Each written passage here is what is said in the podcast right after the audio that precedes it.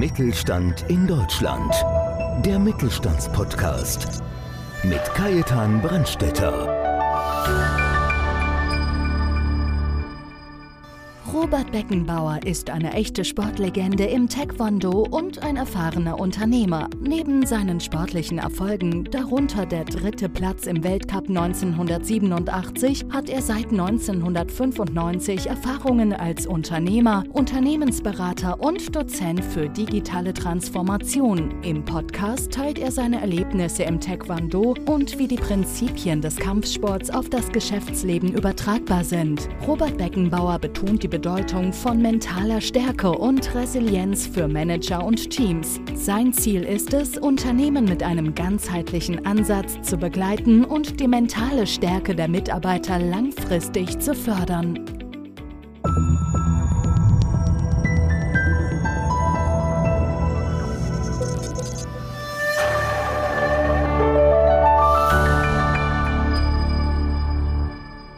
Ja, herzlich willkommen zum Podcast Mittelstand. Der Podcast, der sich um den Mittelstand dreht. Ein ganz wichtiges Thema. Ist ja das Wichtigste in Deutschland. 90 Prozent der Unternehmen sind im Mittelstand.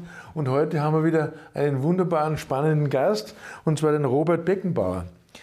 Das liest sich ja eine Sportlegende, muss man dazu sagen. Und zwar, er hat ja, in, in einen der beachtlichsten Kampfsportarten, und zwar in Taekwondo, war er zum Beispiel im Olympiakader 1988. Er war zweimal Teilnehmer der Weltmeisterschaft in Seoul, Korea.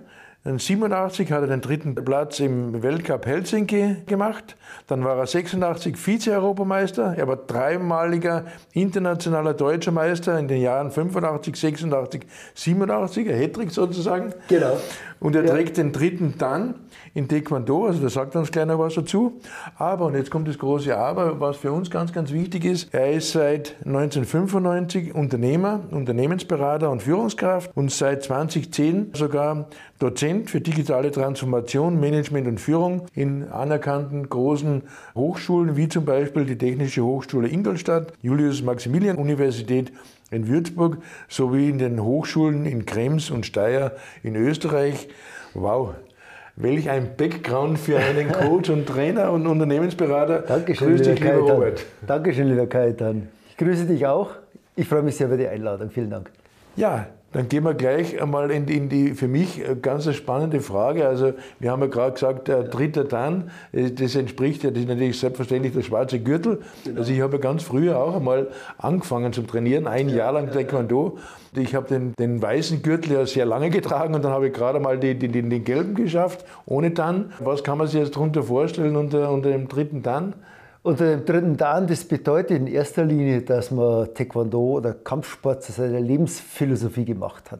Dass man das wirklich über lange Jahre in seinen Alltag, in sein Leben eingebunden hat und auch danach lebt. Und ich muss auch sagen, das war für mich so mit, mit dem Bergsport, den ich durch meine Eltern erfahren habe und äh, der mich geprägt hat, war Taekwondo. Und meine Trainer, mein Verein, die Lebensschule schlechthin, die man in vielen und da rede ich am meisten drüber, nicht über die Siege, sondern mehr oft auch über die Niederlagen. Ja. Wir reden ja sehr viel über Resilienz dieser Tage, wo ich sehr viel daraus gelernt habe und was mir sehr geholfen hat, auch über schwierige Zeiten so mal drüber hinwegzukommen.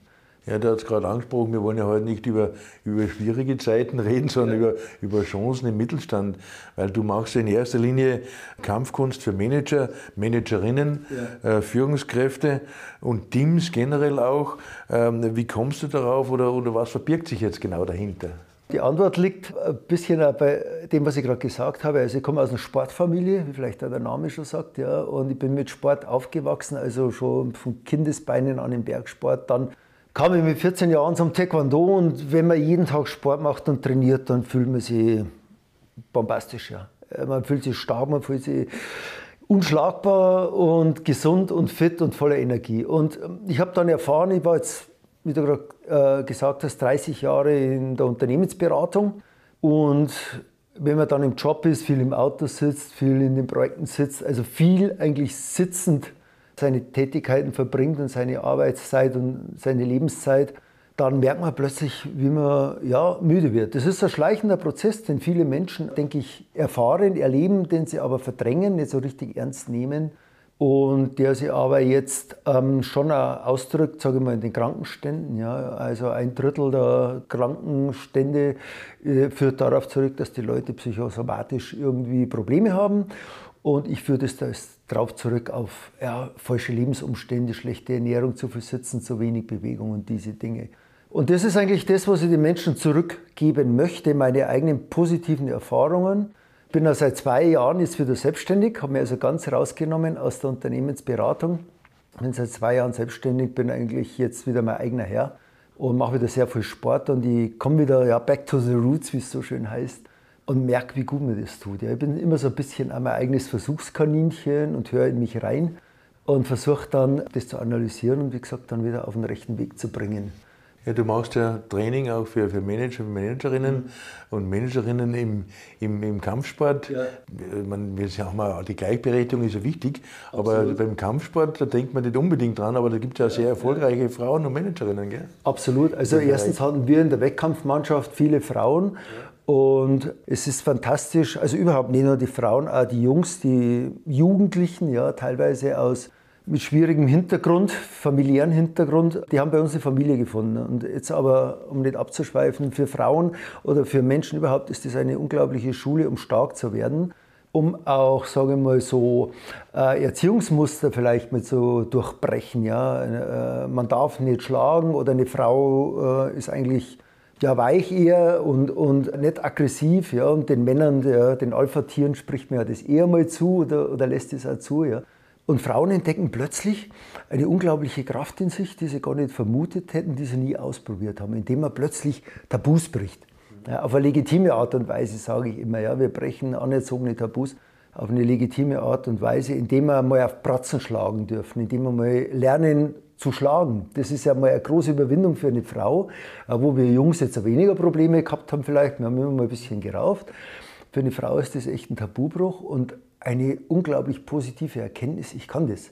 Und ich habe äh, vor kurzem ein Self-Defense-Seminar gehalten, wo Frauen dabei waren und das hat, ging über vier Stunden. Und am Ende des Tages war das Feedback einer der Teilnehmerinnen, jetzt habe ich nach dieser kurzen Zeit das erste Mal das Gefühl, ich könnte mich auch wehren. Und dieses sich wehren übertrage ich und deswegen Kampfsport für Manager, Führungskräfte, Managerinnen in den Job, weil es geht ja nicht darum, dass man sich jetzt körperlich irgendwie auseinandersetzt, sondern dass man Grenzen setzt. Ja, dass man da Self-Defense bedeutet für mich äh, Grenzen setzen, überhaupt gar nicht zum Opfer zu werden, sondern eine Ausstrahlung, eine Aura um sich herum aufzubauen, die einen gar nicht angreifbar macht. Du hattest gerade äh, erwähnt, als Stichwort des Self-Defense, du hast ja jetzt eine Ausbildung gemacht, hast du mir auch erzählt ja, dazu. Ja. Das kommt ja immer mehr eigentlich. Das Thema ja. haben wir vor Jahren überhaupt noch nicht gekannt eigentlich, aber mittlerweile immer öfters. Äh, kannst du ein bisschen mehr dazu sagen, weil das wäre interessant. Ja, sehr gerne. Also ich komme ja eigentlich aus dem Wettkampf-Taekwondo. Ich habe auch das Traditionelle, äh, die Grundschule bis ins Detail gelernt aus dem FF. Ja, also ich und bin dann ins Wettkampf-Taekwondo gegangen. Habe mich lange mit dem Thema Self-Defense nicht so sehr auseinandergesetzt. Jetzt hatte ich die Möglichkeit, vor zwei Wochen in Sindelfingen an einem neuntägigen äh, Self-Defense-Special-Lehrgang äh, teilzunehmen. Da kommen extra Koreaner aus Seoul. Der Großmeister Kim, der das vor ein paar Jahren entwickelt hat, der dort auch Polizei und Militär trainiert und auch in anderen Ländern, der kommt äh, einmal, zweimal im Jahr nach Deutschland, um dieses neuntägige Seminar durchzuführen. Das war für mich insofern ein bisschen aufregend, weil, wie ich vorher schon gesagt habe, ich habe lange äh, wenig Sport gemacht und schon gar nicht mehr neun Tage am Stück, äh, 80 Stunden so intensiv. Das war früher so, in meiner Wettkampfzeit war das normal.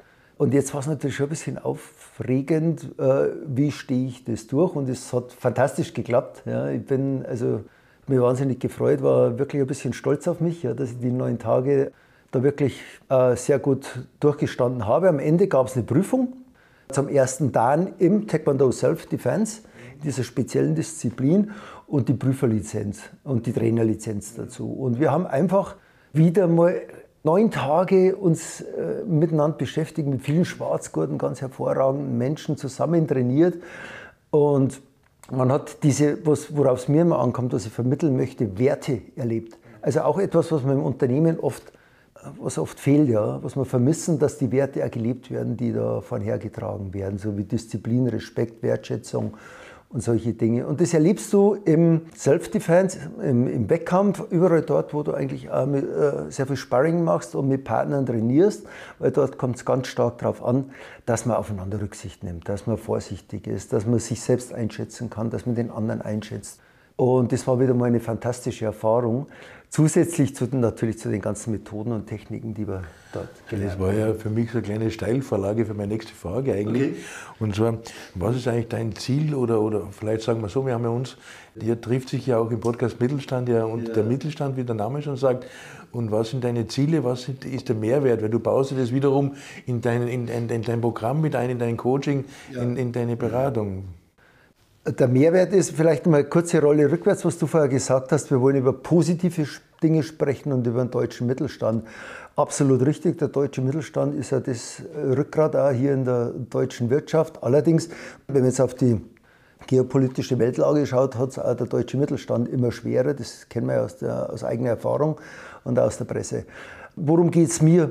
Dass wir die Menschen, die dahinter stecken, wenn wir vom Unternehmen Mittelstand sprechen, ist das ja was Abstraktes, aber dahinter verbergen sich ja Menschen und die müssen wir stark machen.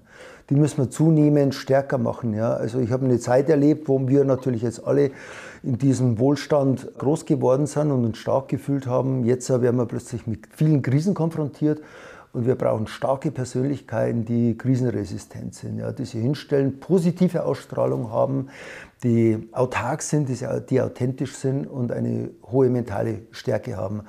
Und das kann man natürlich nicht über eine Pille schlucken. Das ist ja kein Schalter, den man umlegt. Genauso wenig wie Achtsamkeit, Resilienz, die Dinge, die immer mehr gefordert werden, die so durch die Presse geistern. Wir sprechen von High-Performance-Teams oder die Manager träumen von High-Performance-Teams. Das ist nichts, was man als Pille, äh, als Medikament aufnimmt und das sofort wirkt. Das ist ein langer Trainingsprozess, wie im Leistungssport. Und das hängt dann mit dem Cultural Change zusammen. Und das ist das, was ich vermitteln möchte. Dazu werde ich im neuen Jahr verstärkt Seminare äh, anbieten zu bestimmten Themen, zu bestimmten Schwerpunktthemen, eben auch mentale Stärke, Führung äh, im digitalen Zeitalter. Dann, was für mich sehr wichtig ist, die Frage nach Skills der Mitarbeiter in, ähm, in diesem ganzen Umfeld, digitalen Umfeld, Arbeit 4.0 wo mehr Skills gefragt sind. Also eben gerade Social Skills, kommunikative Skills, Empathie, Achtsamkeit, Resilienz. Wie gesagt, das kann man alles zum Beispiel über den Kampfsport trainieren, in den Unternehmen als Coaching-Prozess auch. Und das ist eigentlich der Weg, den ich das nächste Jahr einschlagen werde, dass ich Unternehmen begleite. Das wäre mein Ziel. Und es gibt da schon einige Interessenten dafür, dass man also nicht nur ein, zwei Tageslehrgänge hält, oder ich halte, sondern und dort Impulse setze, die nach zwei, drei Tagen verpuffen, sondern dass man wirklich Unternehmen begleitet mit dem Kampfsport, mit dem Kampfsporttraining, das man dann regelmäßig abhält in den Unternehmen für die Mitarbeiter um wirklich, ja, sagen wir, diese, diese Erfahrung auch bei den Mitarbeitern zu wecken, die Körperintelligenz zu wecken, wie ich es immer nenne, was sehr wichtig ist, dass man eben wieder auf Intuition zugreifen kann, dass man nicht nur einseitig unser rationales Gehirn benutzen, sondern als Sportler musst du ganz stark auf deinen Erfahrungsspeicher zugreifen, auf dein Unterbewusstes und damit eigentlich die Verbindung schaffen zwischen rationalem Geist, zwischen Verstand und Lernen und Intuition. Ja, wir haben ja auch beim, gerade im BVMID äh, legen wir ganz, ganz großen Wert, auch den Unternehmern nahezulegen, die sollen sich einfach von außen mal äh, draufschauen lassen, weil, weil ich meine, der, der Experte im Haus ist meistens nicht so viel wert, als wenn es ein, ein Fremder sagt. Mhm. Und für mich ja die Frage, und darum machen wir unser, unser Expertenprogramm, was wir auch anbieten. Und für mich ja die Frage, äh, ganz gezielt jetzt auf den Mittelstand ab oder generell, äh, wie mhm. laufen so diese Seminare ab? Du hast schon gesagt, okay, das ist dann begleitender Prozess, ein längeres äh, mhm. Programm, aber wie läuft es generell? Wie kommt jetzt ein Unternehmer von uns, der sagt, okay, jetzt will ich mit dem Robert mich unterhalten, wie, wie kann sowas ablaufen?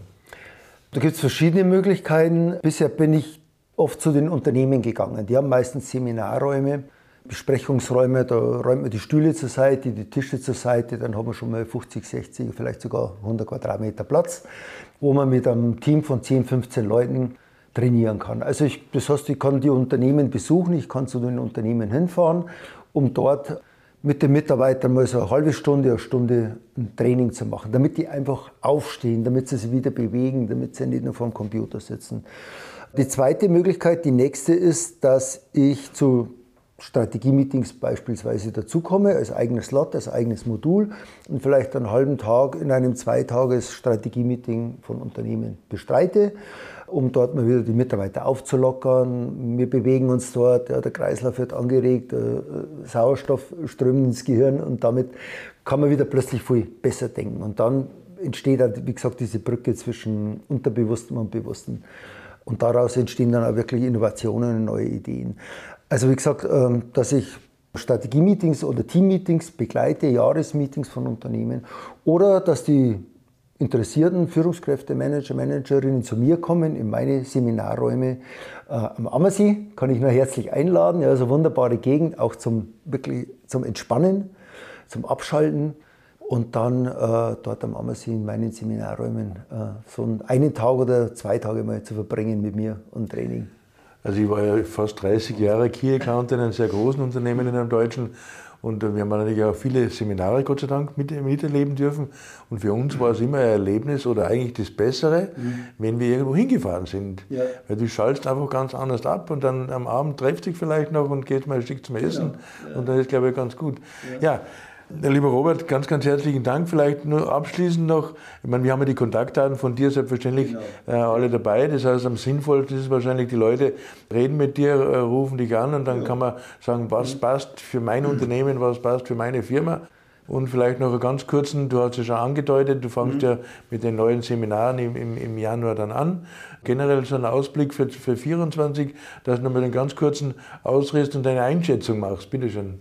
Meine Einschätzung für 2024, ja, die Welt wird nicht einfacher, die wird eher schwieriger. Wie gesagt, wenn man in die Presse schaut oder in die Welt schaut, ja, überall entstehen plötzlich Brandherde und brechen aus und Kriege. Äh, wir, das lastet alles auf der Seele der Menschen. Und es gibt im Taoismus, in der Kampfkunst, einen schönen Begriff, das Wu Wei. Der bedeutet, lass es fließen. Ja, auf Deutsch übersetzt, wenn man am Gras zieht, wächst es auch nicht schneller. Also das heißt, die Dinge einfach mal zulassen. Wir leben in einer Welt, die können wir nur in unserem eigenen Umfeld beeinflussen, aber nicht in der großen geopolitischen Landschaft. Und das ist mein Credo, mein Ausblick für 2024 und eben auch mein Ziel, an dem ich arbeite, mit jedem Einzelnen, der zu mir kommt. Geh positiv in die Welt raus und versuche in deinem Umfeld positiven Einfluss zu nehmen. Versuch den Menschen zu helfen, versuch sie stark zu machen, ja. versuch deine Mitarbeiter zu führen, wie es meine Trainer mit uns gemacht haben. Die haben uns geführt, entwickelt. Ja, da waren wir die Stars und nicht der Trainer. Und man kann, es gibt schöne Bilder aus dem, aus dem Taoismus und aus der Kampfkunst, die uns helfen, unsere Einstellung zu uns selber und zur Welt zu verändern. Zum Beispiel, Wasser ist stärker als Stein, einer meiner Lieblingssprüche. Lieber Robert, das war eine ganz Wunderbares Schlusswort. Herzlichen Dank dafür. Ja, und bei Ihnen bedanke ich mich, dass Sie wieder dabei waren, dass Sie wieder zugehört haben. Und wie sagen wir so schön, bleiben Sie neugierig, bleiben Sie uns gewogen. Äh, Ihr Podcast Mittelstand, Kaitan Brandstätter. Dankeschön. Vielen Dank, lieber Kaitan. Mittelstand in Deutschland. Der Mittelstandspodcast. Mehr Infos mittelstand-in-deutschland.de